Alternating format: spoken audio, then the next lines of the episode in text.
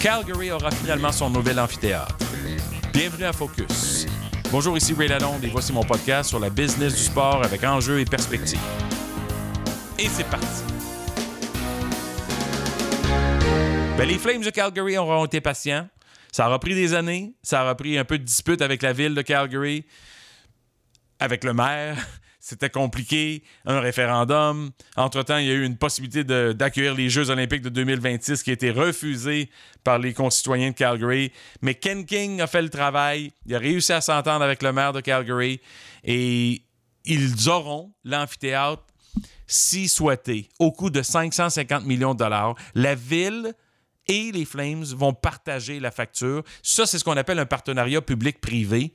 Et dans ce cas-ci, c'est 50-50. Alors, 275 millions que les Flames vont financer et 275 millions que la ville va financer. Qu'est-ce que les Flames vont obtenir? Tous les revenus associés à l'édifice, à l'immeuble, pour les 35 prochaines années ça assure aussi la pérennité de, des Flames à Calgary. Il n'y a aucun risque de déménagement. Puis il fallait qu'ils tiennent tête un peu aux Oilers d'Edmonton qui ont construit un nouvel amphithéâtre, je pense qu'il y a deux ans.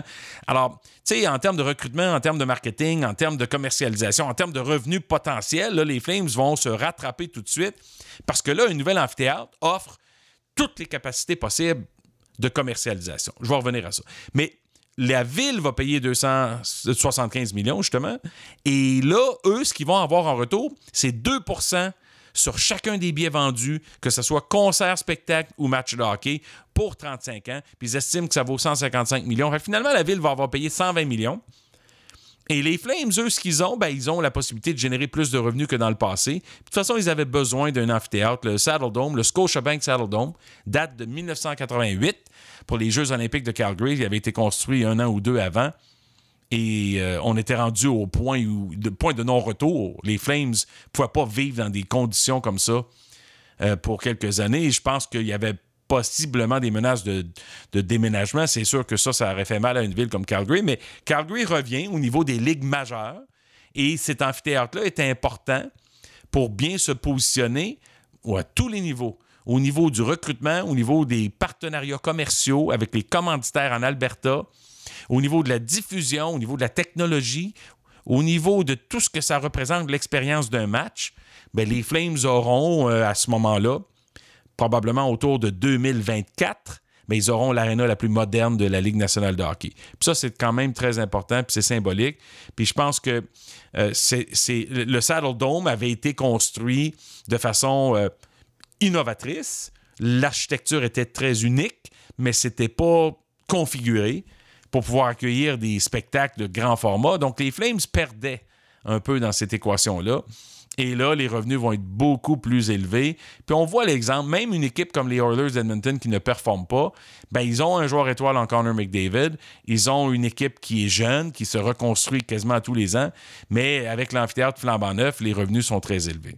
Et les Flames vont pouvoir faire de même. Alors moi, je pense que c'est quand même important de comprendre pourquoi il faut qu'une équipe se batte pour avoir un amphithéâtre neuf. C'est sûr que je ne suis pas du tout en faveur qu'une ville paye pour un amphithéâtre, surtout que les équipes de la Ligue nationale de hockey valent, plusieurs d'entre elles valent plus d'un milliard de dollars canadiens maintenant.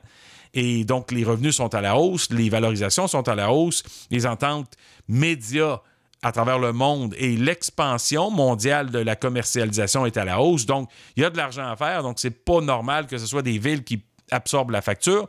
Mais une entente comme celle-ci, 50-50, c'est ce que j'appelle un bon deal pour, euh, pour la ville de Calgary, pour la province de l'Alberta.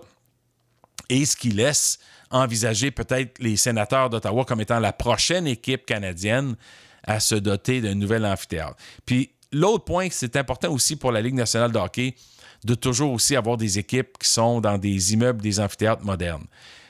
Elle doit rester compétitive avec la NBA, avec la NFL, avec Major League Baseball.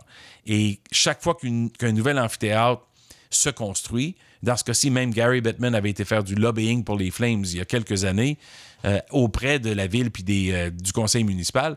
Ben ça, ça reflète un peu le bon travail du hockey de se garder moderne et technique et d'offrir une meilleure expérience aux consommateurs de hockey à travers le Canada et en Amérique du Nord.